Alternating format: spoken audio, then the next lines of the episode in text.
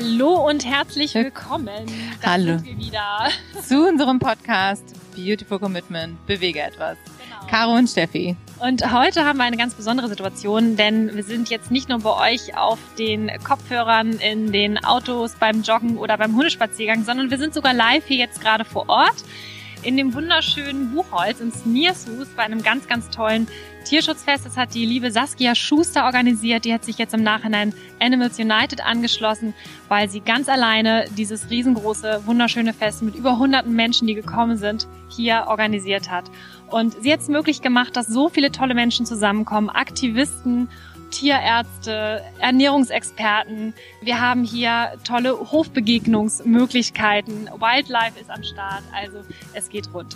Genau, und wir haben jetzt die Möglichkeit, wir haben all diese tollen Redner und Speaker, die hier eingeladen wurden und äh, über den Tag verteilt tolle Vorträge halten, live zu interviewen. Und äh, wir haben sie alle hier versammelt. Wenn ihr das sehen könnt, was ihr vielleicht auch auf YouTube könnt demnächst, dann ähm, lohnt es sich da mal reinzuschauen. Wir sitzen hier in einer großen Runde zusammen. Wir haben auch noch ein bisschen Publikum dabei und wir werden jetzt aufgrund der Größe der Runde ein paar Fragen stellen.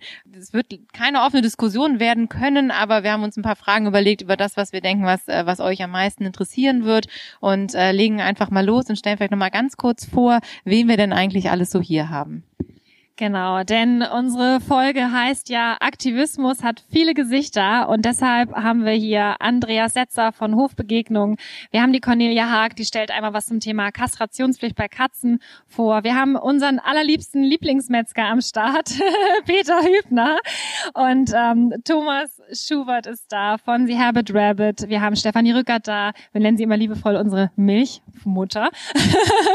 und ähm, André Peters von Animal Equality und wir sind, ich hoffe, ich habe jetzt niemanden, ach Gott, Julian, oh sorry, es tut mir total, das Beste kommt immer zum Schluss. Julian von Protect and Wildlife. Also ihr werdet euch auch nochmal alle direkt vorstellen und ja, legen wir doch einfach mal los, würde ich sagen. Genau. Unser erster Gast. Wir fangen an mit keinem anderen als den Hans Dampf in allen veganen Gassen.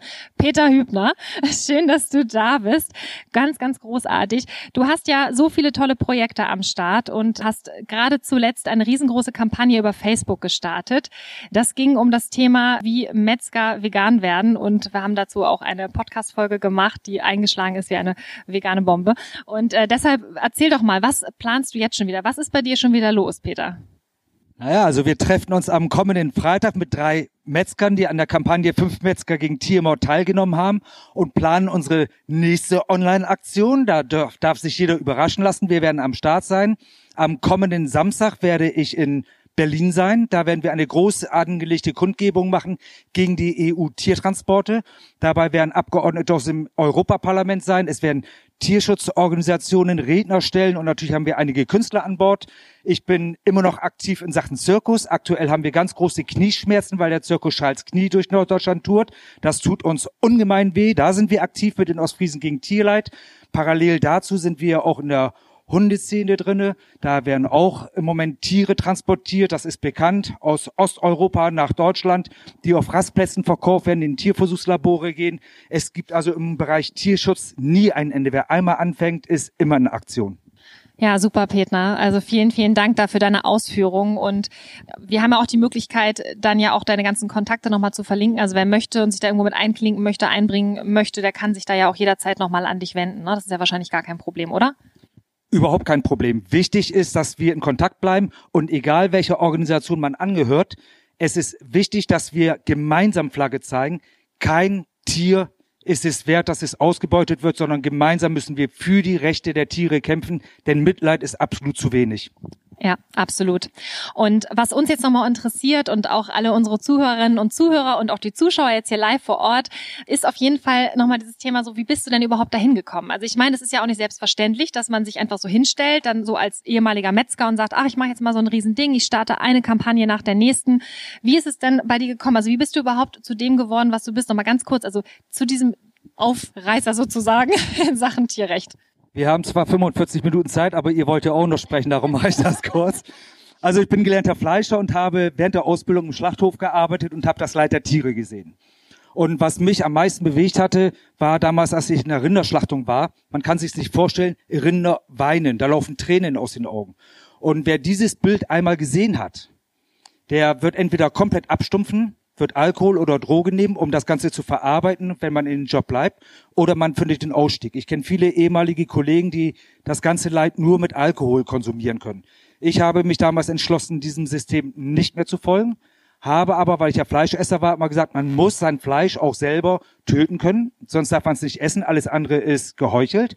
Also habe ich mir ein Haus in Schweden gekauft, wo ich jagen durfte. Das hab, da habe ich mir immer gesagt, das Tier hat gut gelebt, bis es mich kennengelernt hat. Ich habe geangelt, ich habe Rodeo-Reiten gemacht, also ich habe die komplett andere Seite kennengelernt und habe dann für mich festgestellt, ich darf kein Lebewesen quälen, um fünf Minuten Gaumengenuss zu haben oder um ein sportliches Vergnügen zu haben. Das funktioniert nicht. Jedes Lebewesen ist eine Schöpfung Gottes und muss geachtet werden.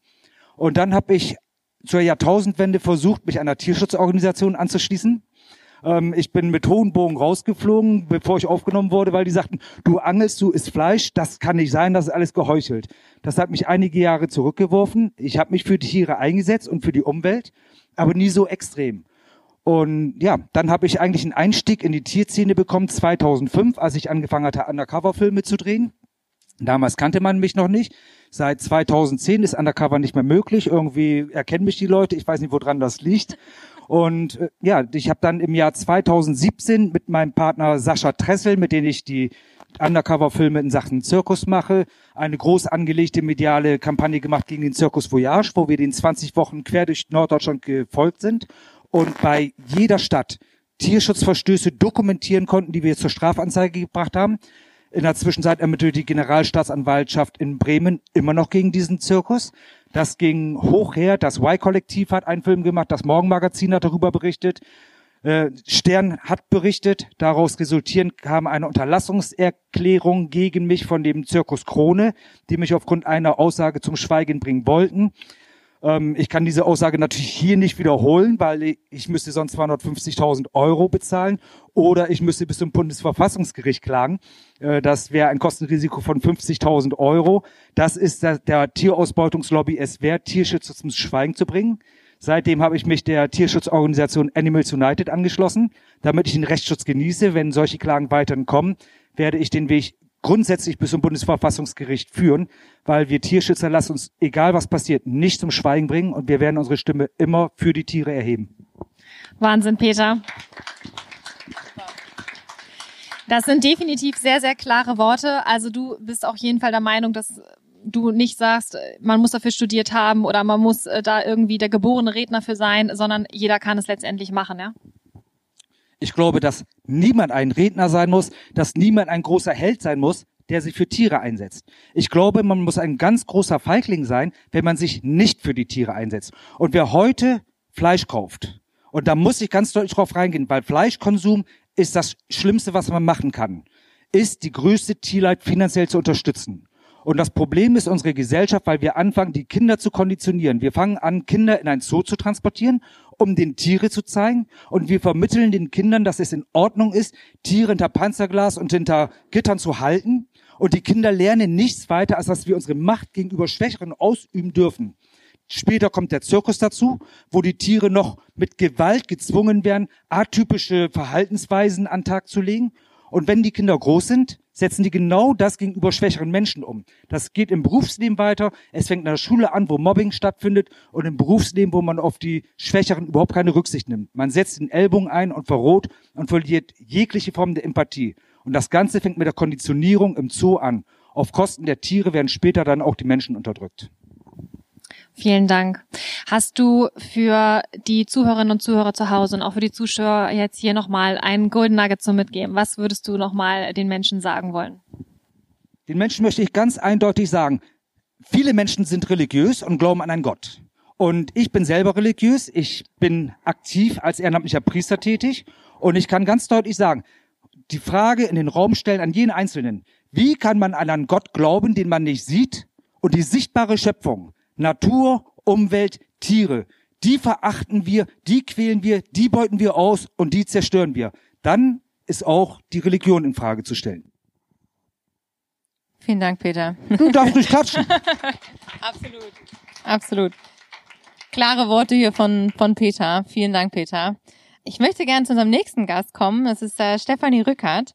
Und äh, Stefanie, du bist auch an, an ganz vielen Fronten unterwegs und unterstützt Organisationen auch wie die Albert-Schweitzer Stiftung. Du bist äh, vor allen Dingen aber auch Gründerin und Initiatorin von vielen tollen veganen Projekten, hast deine eigenen drei Podcasts, glaube ich, sind es, und hast auch schon Fahrradtouren vegane durch Hamburg angeboten. Also erfindest auch immer wieder neue, tolle Sachen, wie man Menschen mitnehmen kann auf diese Reise. Und einer deiner Podcasts, das finde ich immer sehr interessant, heißt auch Milchgeschichten. Und du bist ja auch Mutter. Und ich glaube, als, als Mutter liegt dir dieses Thema Milch ja auch sehr am Herzen. Vielleicht kannst du dazu gleich noch was sagen. Ich Du hast zusätzlich, habt ihr jetzt, glaube ich, oder hast du auch noch einen, den Vegan-Clan gegründet. Also es sind ganz viele Projekte. Vielleicht magst du auch mal kurz erzählen, äh, was gerade bei dir so aktuell ist, was vielleicht auch dein Herzensprojekt ist und auch wie du aktiv geworden bist. Ich überlege mal, wo ich anfange. Also jedenfalls, äh, klar, also ich habe diese drei Podcasts. Ja, ich fange vielleicht bei dem an, dem Milchgeschichten-Podcast.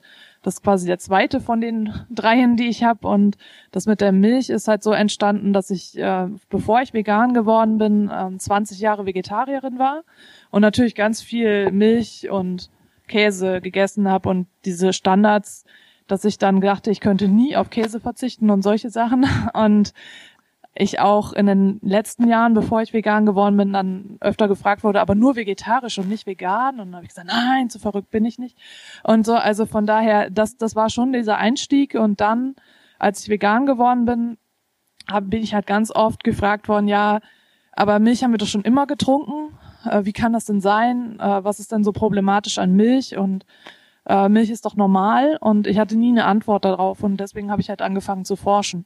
Und daraus ist eben dieser Vortrag entstanden, den ich heute gehalten habe und daraus sind, ist auch der Podcast entstanden. Und äh, mich hat es eben besonders sehr berührt, dass äh, wir bei Milch eigentlich immer nur über die Gesundheit sprechen, wie schädlich oder nicht schädlich das ist. Und äh, auch immer nur über Haltungsbedingungen von den Milchkühen, aber nie über die Kälbchen. Also die Kälbchen, da viele denken eben auch, dass Milchkühe einfach so Milch geben, bedenken aber gar nicht, dass es eben Mütter sind. Also dass ein Milch eben nur äh, gegeben werden kann, Milch nur fließt, also wenn da auch ein Kälbchen ist. Was ja bei Menschen auch ganz normal ist, wer Mutter ist, weiß, dass Mutter, auch Mütter, menschliche Mütter geben nur Milch, äh, wenn sie ein Kind geboren haben und nicht äh, einfach so.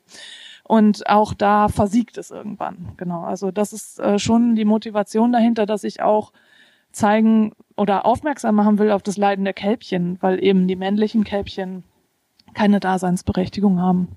Ja. Und du bist ja jetzt auch aktiv. Du bist Mutter und hast eine Familie und ja. ähm, wir hatten es eben auch schon mal das Thema, ist das was, was dich abhält davon, wo du sagst, also eigentlich habe ich gar nicht so viel Zeit und ich würde eigentlich gern mehr machen? Oder ist das auch für dich so ein, äh, ein Ansporn? Also ich habe natürlich das Glück, dass äh, mein Mann mich unterstützt finanziell und ich äh, meine Selbstständigkeit darauf aufbauen konnte, dass ich jetzt, also die Zeit, die ich zur Verfügung habe, einfach voll in den Aktivismus quasi stecken kann. Und äh, da bin ich natürlich sehr dankbar dafür. Das hat dann nicht jeder diese Möglichkeit. Ich habe, also das Muttersein hat mich eigentlich nie davon abgehalten, jetzt aktiv zu sein in dem Sinne. Es, natürlich hätte ich gerne mehr Zeit, das ist klar. Also da haben wir wahrscheinlich alle das Problem, dass wir gerne mehr Zeit hätten. Aber es ist tatsächlich ja so, dass ich eben versuche, diese verschiedenen Projekte auch zu jonglieren. Aber ich muss dann eben auch gewichten, so wie dass ich jetzt die Touren dann wieder aufgegeben habe, um mich anderen Projekten zu widmen. Mhm. Und dein neuestes Projekt ist der Vegan-Clan. Äh, magst du dazu vielleicht noch mal kurz was ja, sagen? Ja, klar. Also ich habe jetzt, ich bin jetzt seit mehr als vier Jahren vegan und ich habe einfach in der Zeit gemerkt, dass äh, die sozialen Herausforderungen das größere Problem sind. Also nicht so sehr das Vegan-Werden, äh, das scheint am Anfang vielleicht eine Hürde zu sein, aber eigentlich hat man es irgendwann schnell raus und weiß, wo was drin ist. Und eigentlich ist das größte Problem, dann äh, sind diese Sprüche oder das soziale Umfeld oder vor allem, wenn man Kinder hat, sind es vielleicht die Schwiegereltern oder die eigenen Eltern, äh, die dann eben dem Kind ungewollt Fleisch zustecken oder halt sagen, wie kannst du nur dein Kind vegan ernähren, Kindesmisshandlung und solche Dinge. Oder oder auch generell, wenn du ein bisschen schüchterner veranlagt bist oder dich nicht so gerne in den Vordergrund stellst, dass du eben Angst davor hast, gemobbt zu werden von anderen, wenn du dich als vegan outest und du auch Angst hast, ein Stück Kuchen abzulehnen.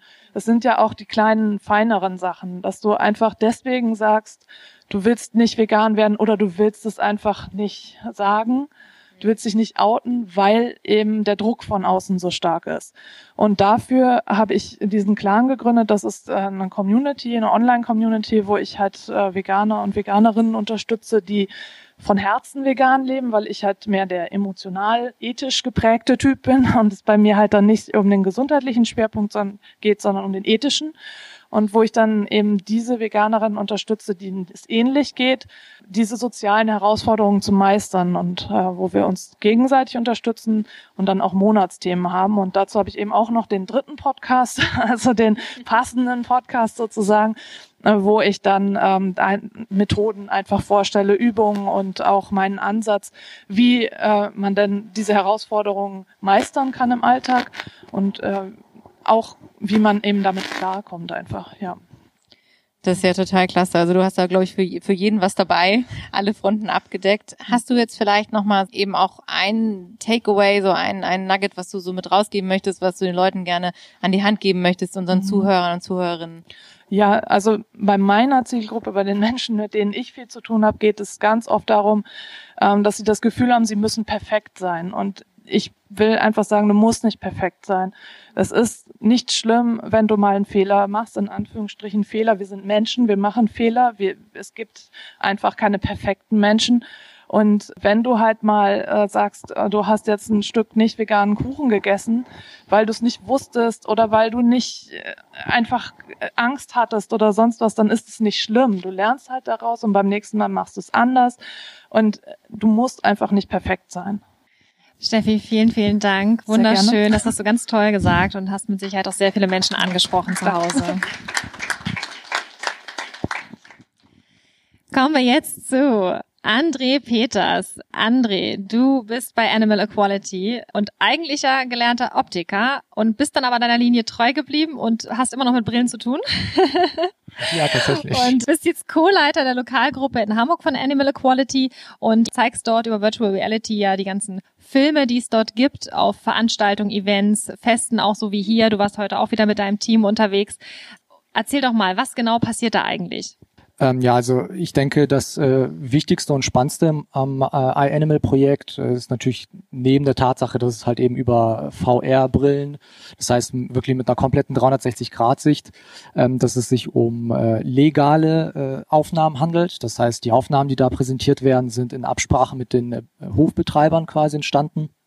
Es sind verschiedenste Aufnahmen, die äh, im Endeffekt aus Betrieb, in Betrieben entstanden sind, die jetzt für unseren deutschen Markt relevant sind. Das heißt, da sind Aufnahmen aus äh, deutschen Betrieben, aus italienischen, englischen, holländischen Betrieben, also wirklich quer aus, äh, aus Europa, also wirklich Länder, aus denen wir Produkte importieren, aber auch Länder, in die wir Tiere exportieren. Und ähm, der, ja, der Ankerpunkt des ganzen Projektes äh, ist so ein bisschen um dieses Totschlag, äh, Totschlagargument äh, auszuhebeln ähm, dass äh, es ja immer nur einzelne schwarze Schafe in der Tierindustrie gibt. Ne? Wann immer wirklich äh, Aufnahmen von Undercover-Recherchen auftauchen, heißt es halt immer, ja, das war ein Einzelfall. Und äh, diese legalen Aufnahmen, die wir da präsentieren, zeigen halt wirklich die ja die Standardprozedur im Leben eines eines äh, eines Tieres heute von der Geburt bis zur Schlachtung und das nach ähm, ja nach quasi den vorbildhaften EU-Tierschutzrichtlinien. Und ähm, äh, genau darum geht es halt eben, dass die Konsumenten halt eben die Möglichkeit haben, wirklich in die Haut eines Tieres zu schlüpfen und sich da halt mal wirklich anzuschauen, was es bedeutet, heutzutage im Jahr 2019 ein, ein Tier in Europa zu sein. Und ihr bietet ja nicht nur die Möglichkeit, dass man äh, sozusagen schauen kann, was ist eigentlich das Problem, sondern es gibt ja auch eine Lösung, die ihr anbietet. Kannst du da vielleicht noch mal ganz kurz was zu sagen? Ja, das ist äh, auch extrem wichtig. Ähm, das ist äh, ja mittlerweile halt auch fast wichtiger als die Aufzeigung der Problematik, weil das etwas in der Tierindustrie schief läuft. Das wissen eigentlich die meisten schon. Und äh, das, was die meisten halt auch eben davon abhält, äh, irgendwie äh, was daran zu ändern, ist halt, weil sie nicht wissen, wo sie anfangen sollen. Und fällt halt auf der Spruch, ja, was kann man dann überhaupt noch essen?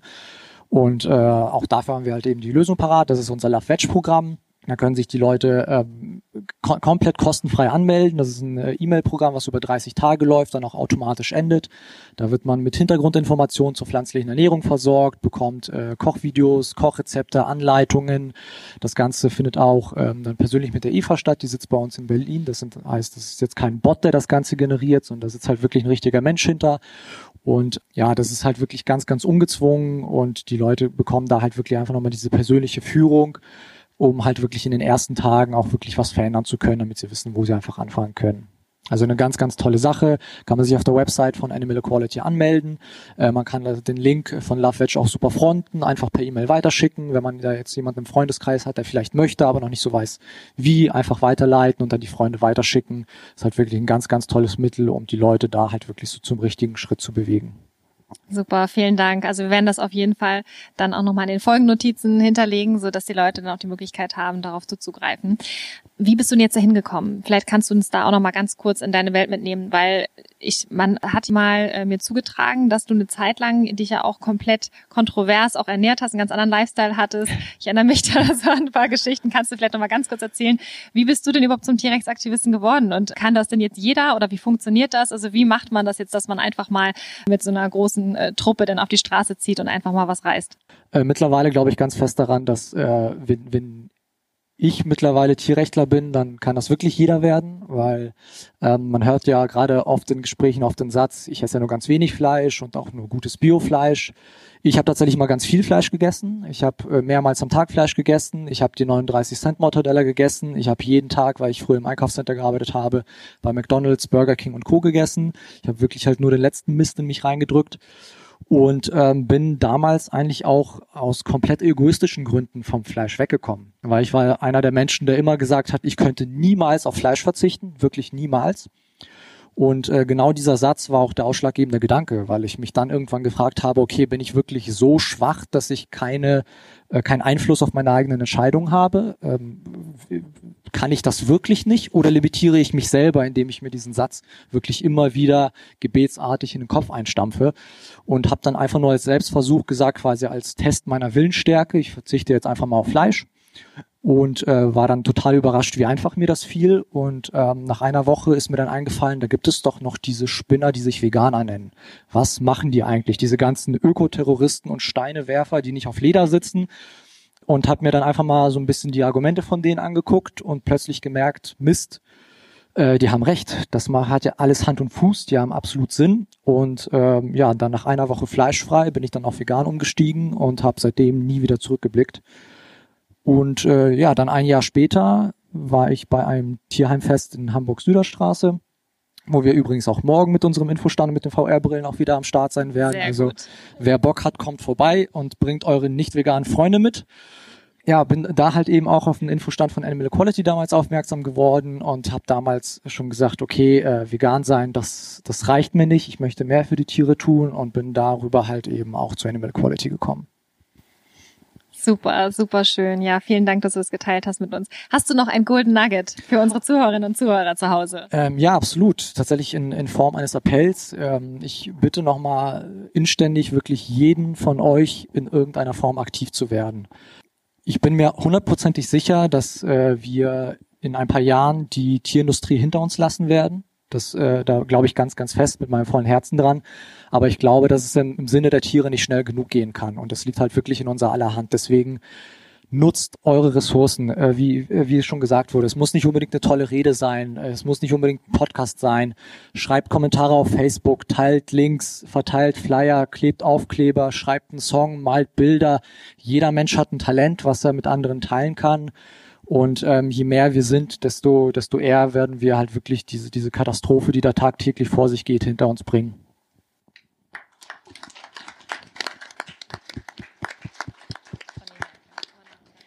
Vielen Dank, André. Dann ist unser nächster Gast Cornelia Haag. Conny, du engagierst dich ja für die rechtliche Voraussetzungen für die Einführung einer Kastrationspflicht in den Gemeinden. Dabei geht es jetzt speziell um Haustiere eben, speziell um Katzen. Magst du noch mal ein bisschen erzählen, wie du zu diesem speziellen Thema gekommen bist ja. und was du da eigentlich genau machst? Ja, also das ist ein ganz langer Weg gewesen. Ich bin ja auch nicht äh, als Baby-Tierschützer geboren, sondern es hat sich entwickelt.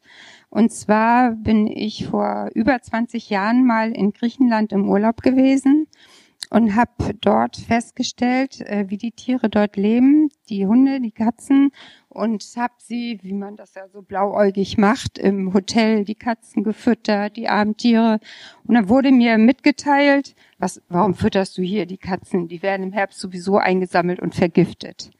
Das war für mich so ein Schlag. Ich konnte mir gar nicht vorstellen, dass man Tiere einfach so vergiftet, nur weil sie da sind, weil sie stören. Dann bin ich äh, kurze Zeit später Mitglied in einem Tierschutzverein geworden, der leider heute nicht hier ist. Seit über 20 Jahren bin ich dort Mitglied und dann habe ich angefangen mit einem anderen Tierschutzverein aus Spanien Hunde nach Deutschland zu holen und habe dadurch sehr viele Tierheime auch hier in Norddeutschland kennengelernt, habe gut mit denen zusammengearbeitet. Das war dann der Auslandstierschutz. Ja, und über den Auslandstierschutz bin ich dann zum Inlandstierschutz gekommen, bin da Mitglied in einem Tierschutzverein im Landkreis Stade geworden. Zuerst haben wir auch Hunde aus dem Ausland geholt. Und dann habe ich aber im Rahmen unserer Arbeit festgestellt, wir haben hier ein unendliches Katzenproblem. Und dieser Tierschutzverein hat eigentlich zu 95 Prozent sich um die scheuen und streuenden Katzen gekümmert. Wir wurden gerufen, hier ist ein Bauernhof, ihr habt hier 30 Katzen, wir haben hier 30 Katzen, können wir die einfangen und kastrieren lassen? Oder irgendwo auf dem Campingplatz 30 Katzen eingefangen, kastriert, wieder ausgesetzt, äh, Futterstellen eingerichtet. Und ich habe festgestellt, dass es auch unendlich viel Geld kostet. Und in vielerlei Hinsicht sind es, sich, sind es ja rechtlich Fundtiere. Das heißt, für diese Fundtiere sind die Gemeinden zuständig. Aber die Gemeinden haben so ein schönes Geschick, sich aus dieser rechtlichen Verpflichtung mit allerlei tollen Begründungen aus der Affäre zu ziehen. Und dann habe ich überlegt, also das kann doch nicht das Ende sein, dass man immer nur Katzen einfängt, kastriert, wieder aussetzt, füttert, vermittelt. Das nimmt ja nie ein Ende. Und dann bin ich, äh, habe ich überlegt, okay, was macht man? Die Katzen müssen kastriert werden. Es muss eine Kastrationspflicht her, und zwar für Freigängerkatzen, die eine Familie haben. Das heißt, deine Katze, die rausgeht in die Freiheit, muss kastriert sein.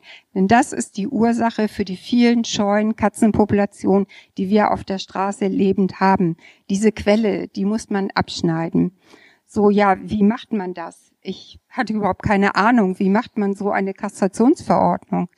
Ja, habe dann äh, um Hilfe gesucht, habe dann auch Hilfe gefunden. Ein wunderbarer Mensch vom Deutschen Tierschutzbund, der mir dann erstmal Gesetze, Verordnungen und ich weiß nicht was hingelegt hat. Ich habe gelesen, mein Kopf rauchte und habe gedacht, das, das kriegst du nie hin, das schaffst du nie.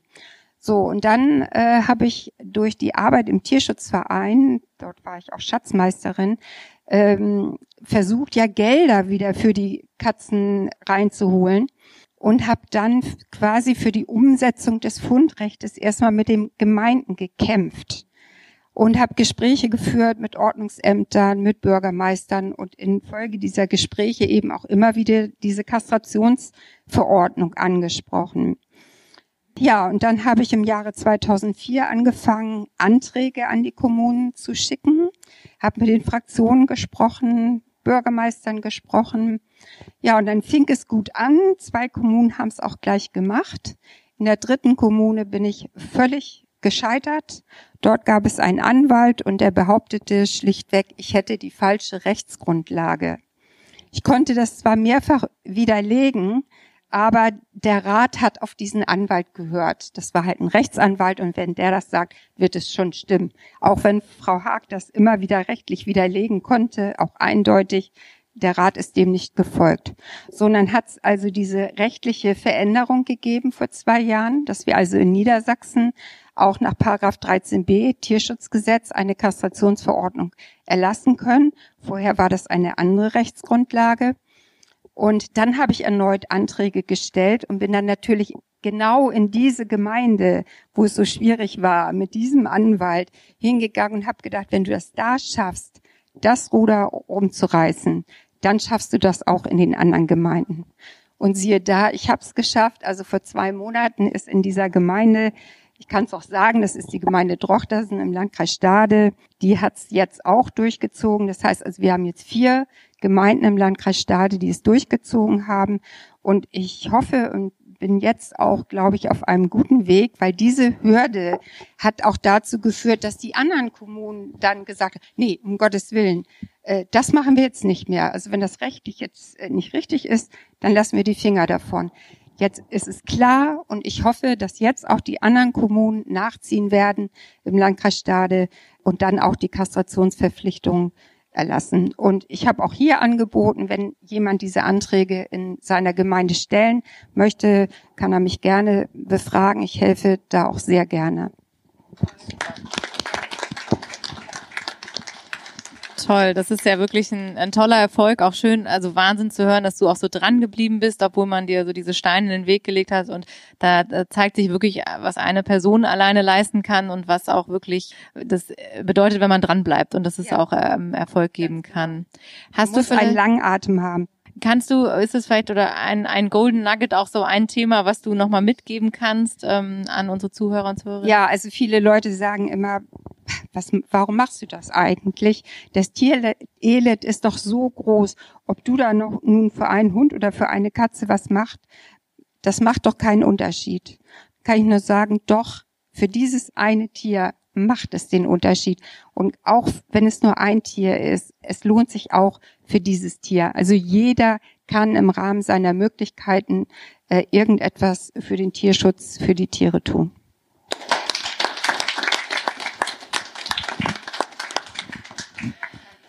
Liebe Conny, so ein wunderschönes Statement. Also ich bin ganz berührt. Ganz toll. Großartig. Vielen Dank, dass du dabei bist. Kommen wir noch zu unserem nächsten Gast hier in der Interviewrunde. Hallo Thomas, hallo, alles klar? Klar. Es ist heute wieder Freitag, es ist wieder dieser Tag. Nein, okay. Thomas, du bist ja Diplom-Meteorologe eigentlich und du hattest vorhin schon in einem tollen Vortrag darüber gesprochen, wie wichtig das ist, in allen Farben des Regenbogens zu essen. Ganz großartig. Und äh, du startest ja gerade als Ernährungscoach durch, bist aber eigentlich ja auch schon äh, ja stolzer, wie sagt man, Inhaber, Betreiber eines YouTube-Kanals, die Habit Rabbit und damit auch mega erfolgreich. Und du hast jetzt mit unserem wandelnden Lexikon, Nico Rittenau und auch Lars Walter, der ja auch in der Szene auch äh, undenkbar durchschlägig ist mit seinen Fotografien und mit seinem ganzen Cutter-Talent und was er noch alles macht. Äh, mit dem Status jetzt eine Tour auch Richtung Amerika. Was plant ihr da genau? Was ist jetzt dein jüngstes Baby? Ja, also wir fahren im September mit einem kleinen Team, also Nico und sein Assistent und mich unterstützt letztlich Lars, den habe ich gefragt und wir fahren rüber einen Monat lang und fahren auf zwei große Ernährungskonferenzen in die USA. In San Francisco sind die und wollen dann noch in die Blue Zone, also in eine der Gegenden, äh, wo die Menschen am ältesten werden auf der Welt, weil sie sich dort größtenteils pflanzlich ernähren, in Loma Linda bei LA. Und die Idee ist letztlich in den vier Wochen oder knapp vier Wochen das aktuellste Ernährungswissen, was es in den USA gibt, hier rüber zu holen. Und wir wollen zusätzlich noch in Kliniken gehen in den USA, wo sie mit Ernährung die Leute heilen. In Deutschland darf man ja kein Heilungsversprechen geben, aber man kann sehr viel mit Ernährung bewirken und mit Lebensstiländerungen äh, bewirken, was die, was typische Volkskrankheiten sind, wie Diabetes, Herzinfarkte, Herz-Kreislauf-Erkrankungen und sowas alles. Und da wollen wir das wissen, wie sie wirklich dort vor Ort in den Kliniken das machen, hier rüberholen nach Deutschland, damit dann hier Inspiration entsprechend geliefert wird. Und die Idee ist unter anderem vielleicht auch eine Dokumentation dann draus zu machen, muss man mal sehen was dann genau draus wird, aber das ist der Plan und das findet im September dann statt. Okay, also das heißt, ihr wollt auch noch richtig große Wellen schlagen dann, ne? Definitiv, das, das ist, das Ziel. Es muss ja sein. Es muss sein, ja, es muss sein. Und wie ist denn das, der kleine Thomas? Also wie, wie bist du denn zum Aktivismus gekommen? Oder als du klein warst oder so, was war bei dir der Trigger oder der Auslöser, dass du gesagt hast, ich möchte gerne äh, irgendwie was für die Tiere tun oder, oder dass du halt ja aufgehört hast, dich klein zu denken, dich klein zu fühlen und zu sagen, doch, ich kann einen Unterschied machen, ich werde aktiv. Was war bei dir der Auslöser? Also ich sage mal so, während der Schulzeit hatte ich kein großes Selbstbewusstsein und das kam erst wirklich im Studium und dann durch einen sehr guten Freund äh, nach dem Studium, der dann wirklich mein Selbstbewusstsein geschafft hat, wieder aufzubauen. Und insofern ist es schon, sagen wir, bewundernswert äh, im Nachhinein, wenn man jetzt den, den kleinen Thomas in der Schulzeit anguckt, der sich gescheut hat und äh, schüchtern war und alles und weggelaufen ist. Und letztlich den Ausschlag gegeben hat, dass wir oder anfings dass wir eine Doku gesehen haben über Kindersklaven in Afrika, wie die Kakao anbauen äh, und da versklavt werden für unseren Kakao in der Schokolade. Und da haben wir 2011 dann gesagt, wir kaufen nur noch Fairtrade Schokolade, nichts anderes mehr. da hat man zumindest eine gewisse Grundsicherheit, auch wenn es da natürlich vielleicht schwarze Schafe geben könnte, aber man hat eine gewisse Grundsicherheit, dass es zumindest besser ist als der normale Dreck. Und das wäre für uns der Anlass, uns mit dem ganzen Konsumverhalten auseinanderzusetzen, mit den Verstrickungen von den großen Konzernen, die mit einem anfangen und mit irgendwas aufhören, ähm, wie die mit der Politik zusammenhängen und was da für Machenschaften sind. Und dann bin ich in das Friedensthema so ein bisschen reingekommen und was letztlich wir für eine Wirtschaftskriege führen im Nahen Osten, in äh, dem ganzen äh, Nordafrika, die Sache, dann die Flüchtlingskrise, dass wir die Fluchtursachen letztlich hervorrufen. Bin auf die Straße gegangen äh, bei den Montagsmahnwachen, die dann auch wieder versucht wurden, von den Medien an den rechten Rand zu schieben, obwohl da weniger Polizei ist als bei jedem Fußballspiel. Also total friedliebende Leute. Und da bin ich so letztlich, ich habe es halt einfach nicht eingesehen, warum schlagen wir uns die Köpfe ein, wobei wir alle friedlich leben könnten, nur weil irgendjemand äh, einfach geldgeil ist und äh, wir das Öl brauchen für unsere Tank, äh, für unsere Autos und unsere Flugzeuge und unser Plastik. Und da kam dann irgendwann die Idee, eigentlich müsste man einen YouTube-Kanal machen, wo man die ganzen Friedensorganisationen, die ganzen kleinen Dinger, die irgendwo ihr wursteln, zusammenbringt und vernetzt. Und zur gleichen Zeit sind wir vegan geworden. Und dann war der Shift so, Hui, ja, Kriege sind schon krass, aber 70 Milliarden Landlebewesen Lebensjahr sind irgendwie nochmal eine Stufe heftiger. Und dann haben wir gesagt, okay, wir müssen YouTube-Kanal über vegane Ernährung machen. Und äh, da vorher bei uns massiv, also wir sind über die Gesundheitsschiene eigentlich vegan geworden, parallel kam dann der Tierschutz mit dazu, aber bei uns halt ganz viele Krankheiten, die irgendwie mit 40 Schlaganfall gekriegt, mit Anfang 30 Krebs und Schlaganfall und sowas alles, wo wir gedacht haben, wir waren Ende 20, das kann, so kann es ja nie weitergehen. Also wir wollen ja nicht mit äh, in 10, 20 Jahren schon halb am Abnippeln sein. Da muss ja irgendwas machbar sein. Und nachdem wir Fox Over Knives gesehen haben, es gab das Skalpell, die Doku, haben wir gesehen, wie jetzt? So einfach soll das gehen. Und das ist letztlich die Lösung in Anführungsstrichen. Das ist nicht nur die Lösung, aber sie kann massiv viel bewirken. Und dann haben wir uns halt ganz viel mit Ernährung beschäftigt. Okay, was, welche Ernährung ist jetzt überhaupt die gesündeste? War auch unser erster Interview mit Nico, da haben wir den kennengelernt. Und ja, und das deshalb jetzt vegan und die Tiere sind einfach jetzt mehr oder weniger gleiche Stufe wie Umwelt, Gesundheit, Naturschutz.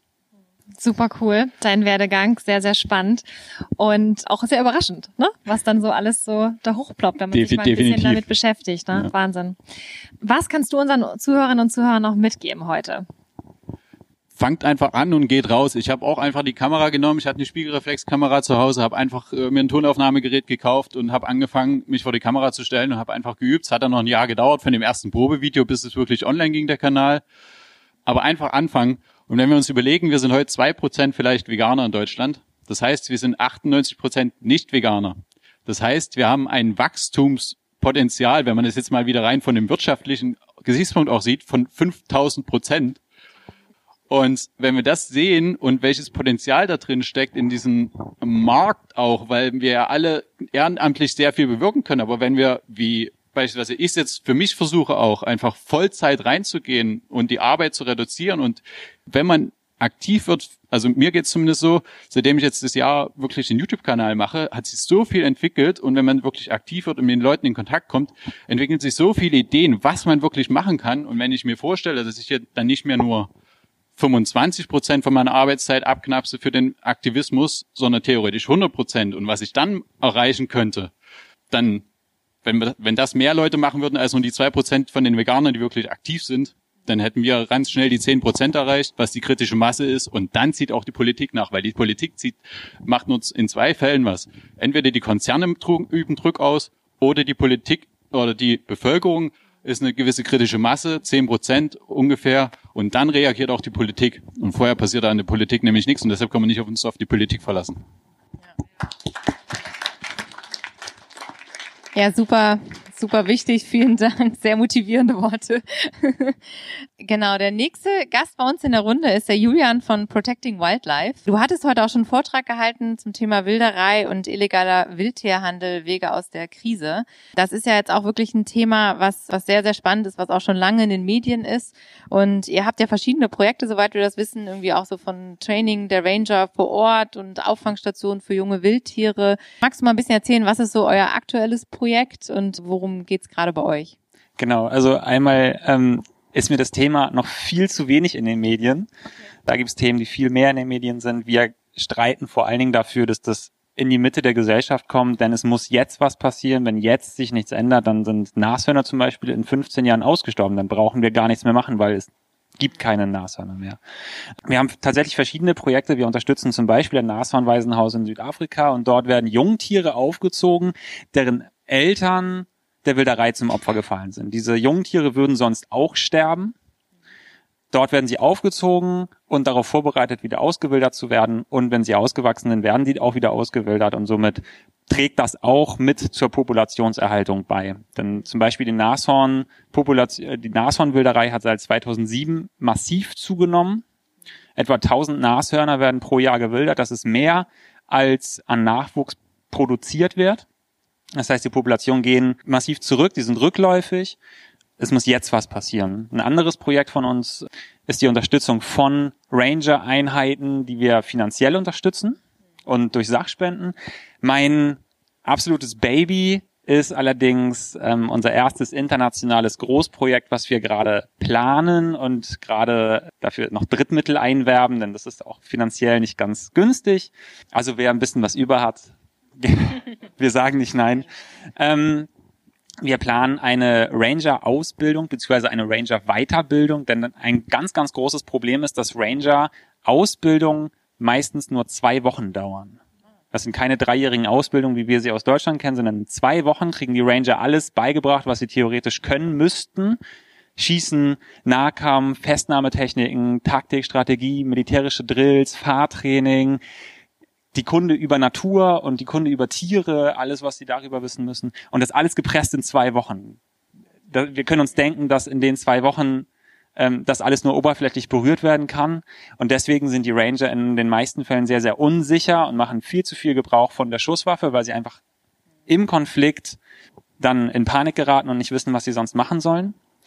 Wir kooperieren so ist der Plan. Wir kooperieren mit internationalen Top-Experten, die uns zum Glück unterstützen. Da bin ich sehr, sehr stolz drauf, die das beruflich machen. Das sind Nahkampfexperten auf internationaler Ebene. Die haben wir für uns gewinnen können und die schicken wir runter nach Afrika direkt zu den Rangern, sodass die ihr Wissen und ihre Kompetenz an die Ranger weitergeben können, sodass die Ranger sich selber sicherer fühlen, selber ihre Kompetenzen weiterentwickeln, sich selber besser schützen können, ihre Teams besser schützen können und dann eben auch im nächsten Schritt die Wildtiere schützen können. Das, denn das große Problem besteht darin, dass jedes Jahr mehrere hundert Ranger im Einsatz verletzt oder getötet werden.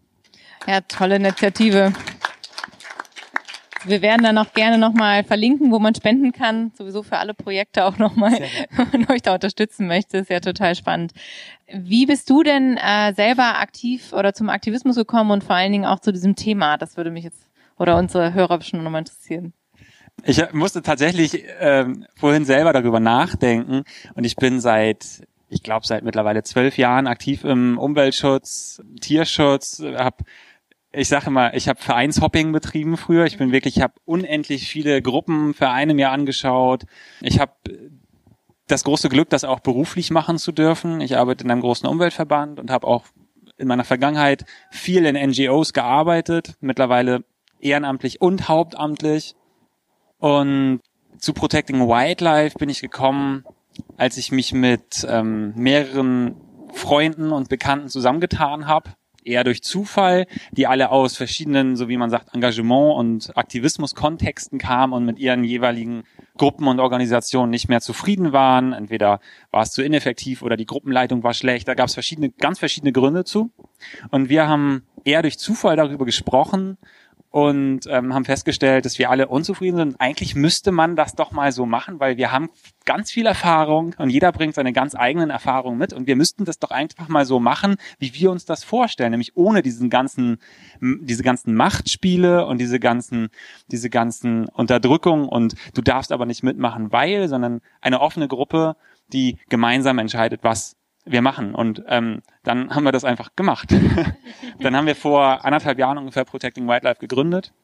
Wir haben tatsächlich ganz lange überlegt, was wir überhaupt machen und haben uns erstmal überlegt, wir wollen was machen, ja, und dann haben wir uns angeschaut, was gibt es für Organisationen, was gibt es für Vereine, was gibt es für Themen, welche Themen sind vielleicht sogar schon überrepräsentiert, welche Themen sind unterrepräsentiert.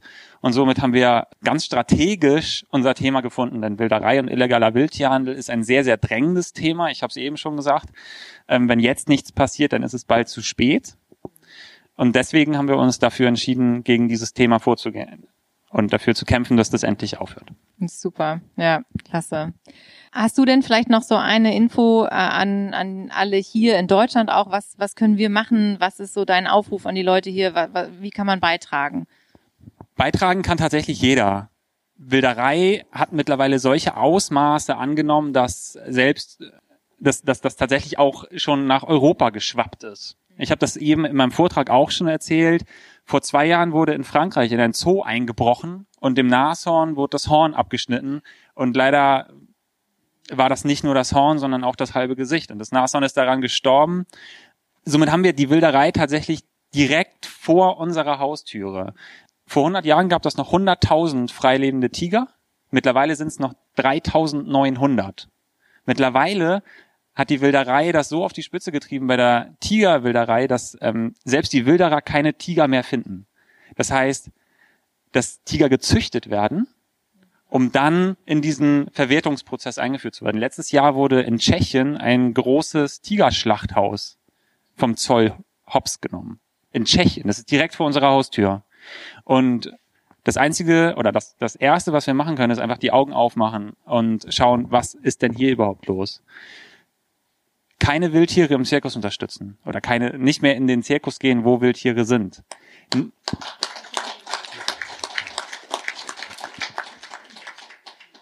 Wenn ihr im Urlaub seid, in Afrika oder in Asien, nicht Elefanten reiten gehen, nicht das Foto machen mit dem angeketteten Äffchen, möge das noch so süß sein.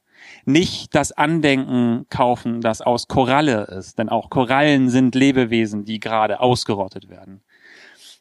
Nicht ähm, auf dem Markt das komisch aussehende Produkt kaufen, von dem man nicht so genau weiß, was das ist, weil das könnte ein illegales Tierprodukt sein nicht das, ähm, das kleine Tierchen im Wasserschlüsselanhänger kaufen als Andenken. Es gibt so unendlich viel, was man einfach machen kann. Einfach Augen aufmachen, Dinge vermeiden. Das ist Schritt eins. Schritt zwei ist ähm, Organisationen unterstützen, die sich aktiv engagieren, spenden, Mitglied werden, sich selber einer Gruppe anschließen. Man kann so viel machen. Ich könnte jetzt, glaube ich, noch drei Stunden weiter erzählen. Ich will euch jetzt aber auch äh, noch zu Wort kommen lassen. Vielen Dank auf jeden Fall. Ja, vielen Dank für die Ausführung und da waren auch wieder Sachen dabei, ich glaube, wo, wo der ein oder andere auch wieder mal nicht wusste, dass es so etwas gibt. Kommen wir jetzt zu unserem vorletzten Interviewgast das ist der Andreas Setzer von Hofbegegnung. Andreas, du hast ja einen super starken BWL-Hintergrund, von dem ja auch schon der ein oder andere in den Organisationen, die sich um Tierrechte kümmern, profitieren konnte. Und auch dort setzt du dich ja immer weiter ein. Neben anderen etlichen Projekten, du hast jetzt äh, zum Beispiel Zielgerecht äh, gegründet, um auch genau solche Organisationen wieder zu unterstützen mit deinem Wissen. Du bist dem Tierrechtsaktivistenbündnis beigetreten, beziehungsweise warst Mitgründer. Du hast eine Animal Activism Art Collection Action, auch sehr spannend. Und das werden wir auf jeden Fall alles verlinken, weil du bist ja da auch unglaublich versiert, was du alles so leistest in dem Bereich. Und du hast jetzt ganz zum Schluss auch nochmal ein Projekt gegründet mit äh, Caro, das Thema Hofbegegnung. Und da würde uns jetzt nochmal alle interessieren, was hat es denn mit dem Thema Hofbegegnung auf sich? Wir haben ja jetzt schon genug Bauernhöfe oder auch Lebenshöfe. Was heißt denn jetzt direkt Hofbegegnung und was ist der Sinn dahinter? Hofbegegnungen hat ganz viel mit meiner ganz persönlichen Geschichte zu tun und meiner Veganwerdung, quasi meinem, meinem Erweckungserlebnis. Es gibt tatsächlich eine ganz spezielle Kuh, manche, die vielleicht schon mal auf dem äh, auf Hof Butenland waren. Das ist jetzt schon acht Jahre her. Da gab es eine Kuh, die hieß Gisela. Gisela war so die, wirklich, die wirkliche äh, Verkörperung dessen, wie man sich ein, ein ausgemerkeltes Tier aus der Massentierhaltung vorstellt. 19 Jahre alt, hatte 14 Kälber, durfte nie eines ihrer Kinder irgendwie großziehen. Klar, die Kälber werden den Kühen ja weggenommen. Wir wollen ja die Milch, wir Menschen wollen die ja haben. Und diese Kuh war so ein, ein gebrochenes äh, Individuum. Dieses Erlebnis, das zu sehen, war für mich damals der wirklich dieser essentielle Moment zu sagen, okay, das kann und will ich nicht mehr unterstützen. Das war der Moment, als ich für mich entschieden habe, ich unterstütze das nicht mehr, ich werde vegan. Das ist jetzt acht Jahre her. Lebenshöfe und deshalb das Wort Hofbegegnungen bezieht sich auf Lebenshöfe. Lebenshöfe sind ein unglaublich starkes Instrument. Jede Dokumentation ist wichtig, jeder Flyer ist wichtig, jedes Gespräch in der Fußgängerzone. Äh, das sind alles ganz, ganz wichtige Instrumente und jeder Mensch wird auch auf eine unterschiedliche Art und Weise auch erreicht. Aber wer schon mal auf einem Lebenshof war, wer mal mit einem Schwein geknuddelt oder gespielt hat, wer äh, sich mit einem Truthahn, mit einem Schaf, mit einer Ziege, mit einer, mit einer Gans, mit jedem dieser, dieser Lebewesen, wenn wer äh, diesem Tier, diesem Individuum mal ins Auge geguckt hat und die Persönlichkeit sieht, das ist so ein unglaublich starkes Erlebnis. Und das ist die Motivation hinter Hofbegegnungen, Lebenshöfe aus der ich sag mal, heute ja doch eher so in der veganen Szene bekannten Aura. Menschen kennen Land der Tiere, ähm, Hofputenland sind ja heute auch mit Infoständen hier. Aber der Nicht-Veganer, der Nicht-Tierrechtler, wenn der Tierkontakt will, und das wollen ja Menschen. Menschen suchen Tierkontakt. Kinder mögen Tiere. Wo gehen Menschen hin? Sie gehen in den Zoo. Sie gehen in den Zirkus. Wir hatten es ja auch schon ein paar Mal. Und das ist aber keine, keine Mensch-Tier-Begegnung im wahrsten Sinne des Wortes, wo ein Mensch irgendwie berührt werden könnte, sondern das ist Ausbeutung. Und Hofbegegnung möchte wirklich Lebenshöfe als eine Alternative, eine alternative Mensch-Tier-Begegnung sehr breit in der Gesellschaft etablieren. Und das ist die Zielsetzung dahinter.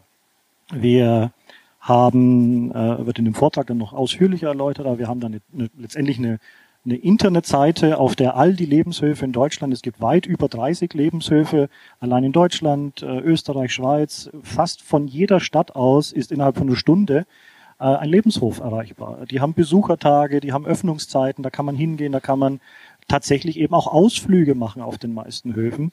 Und äh, das wollen wir fördern und ähm, das ist wirklich eine Herzensangelegenheit.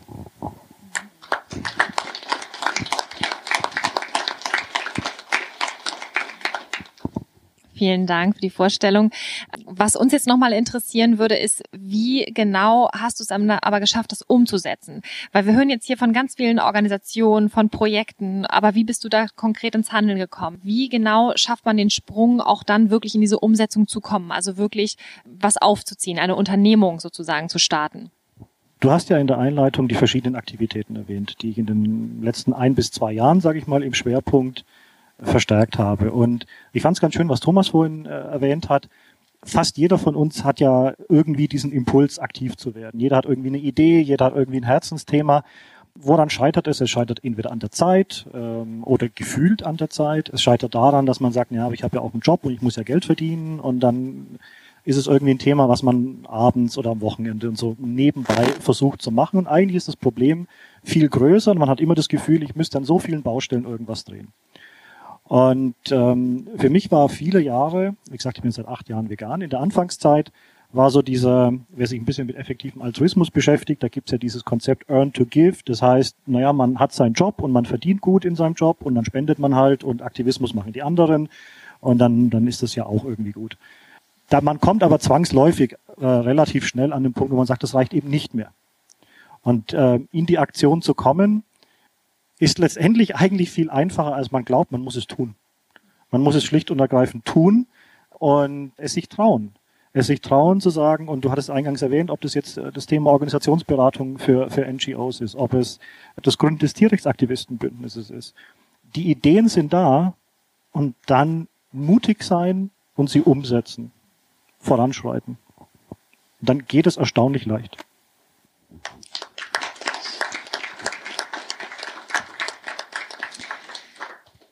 Super. Das heißt also, eigentlich würde jetzt ja deine Message dann in die Richtung gehen, wer nicht startet, der hat im Prinzip schon gescheitert. Also insofern einfach anfangen, ne? Oder könntest du das so bestätigen oder was könntest du uns noch mitgeben? Das ist, das ist genau die Botschaft. Seid mutig, nimmt die Ideen, die ihr habt und setzt sie um überlegt nicht so lange, denkt nicht so viel, erstmal 15 Business Cases machen und überlegen, ob man sich jetzt wirklich leisten kann, ob man von 100 Prozent Arbeit auf 85 Prozent reduzieren kann. Das ist letztendlich nicht die Frage. Das Thema ist viel zu wichtig, die Dringlichkeit ist viel zu relevant, als dass man sich überlegen könnte, ja, das mache ich irgendwann mal, wenn ich noch Zeit habe. Machen. Einfach machen. Klasse. Vielen Dank. Das ist auch nochmal ein ganz wichtiger Appell, glaube ich. Einfach machen. Und somit kommen wir zu unserem letzten Gast dieser Runde und sind ganz glücklich, dass sie bei uns ist. Saskia Schuster, wenn du nicht wärst, dann wären wir alle jetzt hier in dieser Runde auch nicht zusammen. Und deshalb möchten wir uns natürlich auch nochmal ganz herzlich bei dir bedanken, dass du dieses tolle Tierschutzfest hier auf die Beine gestellt hast, uns hier die Möglichkeit gibst, dass wir auch unsere Anliegen an den Mann bringen können oder an die Frau. Und wir sind natürlich jetzt total gespannt, was machst du eigentlich so äh, neben Familie und solchen Festen organisieren und was hat dich eigentlich dazu gebracht, dieses Fest hier auf die Beine zu stellen? Ja, also erstmal organisiere ich nicht im Normalfall solche Feste, sondern das ist das erste. Ähm, Umso äh, schöner. Insofern ist das nicht so das Normalfeld. Auch in dieses Mikro zu sprechen ist gerade nicht so meine Leidenschaft, aber ich mache das. Ja, ansonsten bin ich Mutter, ja, hauptsächlich tatsächlich von äh, Patchwork-Mama von vier Kindern insgesamt.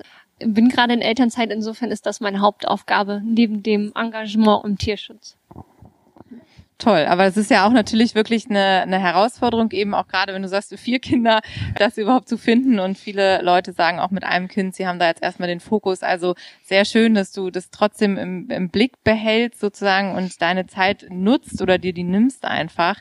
Wie bist du denn jetzt aber auch ganz konkret, also wirklich auf die Idee gekommen, dieses Fest zu organisieren? Ich nehme an, du wohnst hier in der Umgebung und hast dann gesagt, sowas fehlt hier noch oder wie, wie kam es dazu? Ja, also ich wohne hier in Buchholz und ja, man kennt kennt solche Feste, aber in den großen Städten, sei es Hamburg, Bremen, jetzt für uns in der Nähe. Aber gerade ich als Mama muss immer organisieren, wie kriege ich alle Kinder mit oder äh, wo kriege ich sie untergebracht, um eben solch ein Fest zu besuchen. Und insofern fand ich es einfach wichtig, dass es sowas auch bei uns gibt. Direkt vor der Tür für jeden zu erreichen, der in der Kleinstadt oder auf dem Dorf lebt und eben auch die kleinen Vereine, Organisationen dort zu zeigen, nicht nur die Großen, auch die Großen, die sind genauso wichtig, aber auch die Kleinen und ähm, damit jeder in der Umgebung gucken kann, was gibt es hier, was machen die, äh, wie vielfältig ist das Angebot, wo kann ich mich engagieren, wenn ich Zeit finde und ähm, ja, einfach alle zusammenzubringen, die Organisation, die sich vernetzen können, weil das ist wichtig und die Leute, die sich informieren können. Wie viele Organisationen sind jetzt heute hier? Gute Frage. Du fragst mich nach Zahlen. Das darf man nicht tun, wenn man mich was fragt mit äh, Kamera und Mikrofon. Um die 20, grob geschätzt. Ja. ja. Also wer jetzt halt eben nicht hier ist und es sieht, wir haben hier wirklich einen wunderschönen Außenbereich, wo ganz viele Infostände stehen, Zelte von Organisationen, eben von kleinen Tierschutzorganisationen bis hin zu größeren, Animal Equality und auch die Lebenshöfe sind da. Es gibt Stände, wo man was zu essen und zu trinken kaufen kann. Also es ist ein buntes Programm und es ist im Grünen, also die ganze Familie ist willkommen. Das äh, haben wir auch wirklich mit äh, festgestellt mit Freude, weil das wirklich schön ist. Man kann Hund und Kinder mitbringen. Man ist, äh, man kann hier einen wunderschönen Tag verleben, gleichzeitig sich informieren und Vorträge anhören in der der Scheune hier. Also es ist wirklich ähm, ein, ein super Konzept, was du da äh, kreiert hast, weil das einfach so ein Rundum-Paket ist. Wenn jetzt der Wettergott noch ein bisschen gnädiger mit uns heute gewesen wäre, wenn man das so hört, da steckt ja schon eine ganze Menge Organisation hinter. Hast du denn, also für Leute, die sowas noch nie gemacht haben, denken, oh Gott, ich könnte das bestimmt nicht. Bist du Organisatorin hauptberuflich gewesen Nein. bisher? Nein, überhaupt nicht. Ich organisiere meine Familie und das ist das Einzige, was ich an Organisation sonst so tue. Nein, ich bin tatsächlich einfach losgelaufen. Ich habe gedacht, das muss sein und was soll ich machen, wenn es das nicht gibt und keiner das sonst macht, dann muss ich loslaufen. Und dann bin ich losgerannt, völlig blauäugig und habe gesagt, ich frage jetzt einfach, ob das da an diesem Ort in dem ich geheiratet habe und ich weiß, wie schön er ist, ähm, ob wir das da machen dürfen, habe gefragt und ähm, es wurde herzlich angenommen, wurde gesagt sofort, ja, na klar, das ist super, mach das. Und dann habe ich angefangen, E-Mails zu schreiben, wie eine Irre, und habe überlegt, wen kenne ich alles, wovon habe ich schon mal gehört, wo habe ich schon mal jemanden gesehen, die schreibe ich alle an, frage, ob sie Lust haben zu kommen. Und ich habe ganz viel Glück gehabt, denn ganz viele haben gesagt, sie kommen und unterstützen das, weil ich wusste ja auch nicht, wie funktioniert es und funktioniert es, kommt jemand, kommt jemand sich informieren. Aber es war so ein schöner Tag. Es sind so viele gekommen, er ist ja noch nicht zu Ende. Es bleibt ein schöner Tag. Ja, ich bin sehr, sehr glücklich darüber. Toll. Ja, ich finde auch, das ist eigentlich ein ganz, ganz schöner Abschluss, weil es auch nochmal zeigt, also was eben passiert, wenn eine Person losgeht und einfach mal macht und äh, sich nicht abschrecken lässt, eben den Mut äh, zusammennimmt und sagt, ich mache das jetzt einfach mal und mal gucken, was passiert. Und wenn dann auch so eine Community greift, ne? Also weil, wie du sagst, also du hast eben einfach Leute angerufen, die du kennst und dann haben irgendwie alle mit angepackt und jeder gesagt, klar, bin ich dabei. Und das ist wirklich, ich glaube, die Message, die uns ja alle hier auch vereint. Ne? Lasst uns zusammenschließen, lasst uns einfach was machen und dann wird davon schon was draus wir zumindest sind dir total dankbar auch dafür, dass du so mit toll vorangehst da und finden das ganz großartig und finden es sowieso großartig, was alle machen, die heute hier sind und hoffen sehr, dass wir uns im nächsten Jahr dann wieder hier sehen und äh, wieder so zusammenkommen können, dass du hoffentlich das wieder organisieren möchtest. Und äh, wir werden dann das Datum frühzeitig bekannt geben, dass sich auch alle Leute das schon im Kalender eintragen können, hoffen, dass wir das wieder so stattfinden lassen können.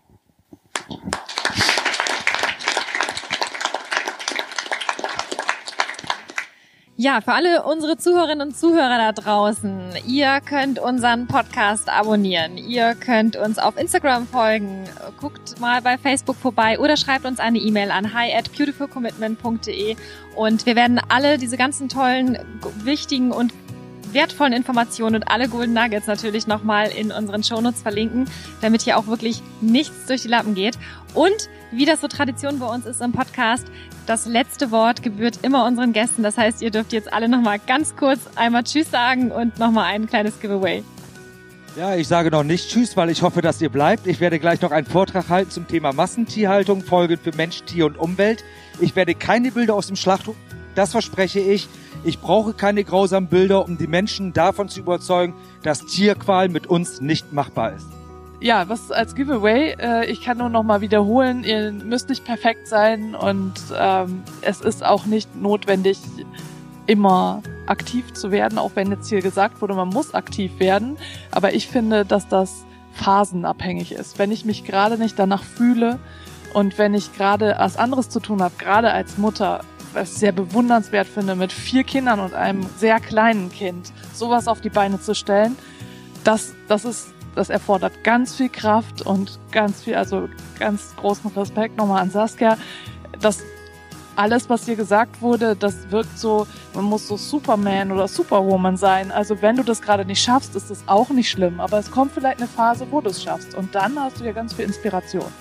Äh, ja, für alle Zuhörer, die sich jetzt denken, Mensch, das ist ja eine richtig geile Sause da im Buchholz gewesen. Schade, dass ich das verpasst habe. Morgen in, äh, in der Süderstraße Tierheim Hamburg habt ihr nochmal die Möglichkeit, ein ähnliches Fest bei euch ergehen zu lassen.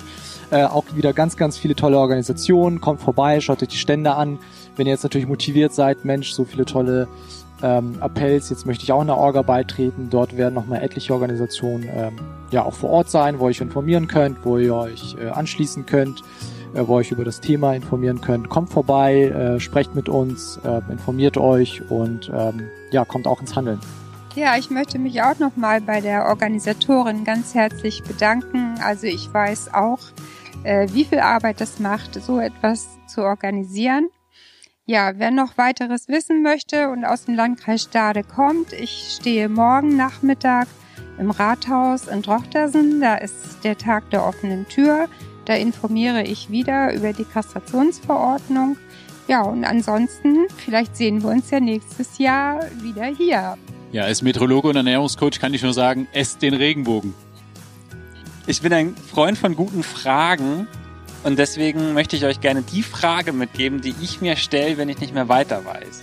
Und zwar ist das die Frage, was ich machen würde, wenn ich keine Angst hätte was sich für mich äh, heute auch wieder deutlich gezeigt hat, und das ist mein Credo und mein Appell, den ich mitgeben möchte, wir sind viele, wir sind vielfältig, jeder kann was, sicherlich phasenabhängig, klar, gar keine Frage, keiner muss, aber jeder kann. Und äh, das ist einfach toll. Und wir sind, weil wir so viele und so vielfältig sind, wird es auch was werden. Nur noch mal kurz, ich bin auch nicht Superwoman und ich habe auch meine dunklen Momente, wo ich nichts tue. Aber in den guten Momenten, glaube ich, können wir alle aufstehen, wir können alle was bewegen jeder in seinem Bereich, jeder in seinem Maß, jeder so wie er es für richtig hält.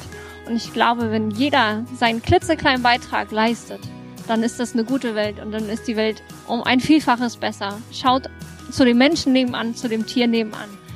Seid mutig, geht los. Ich bin auch über meinen Schatten gesprungen. Ihr schafft es auch.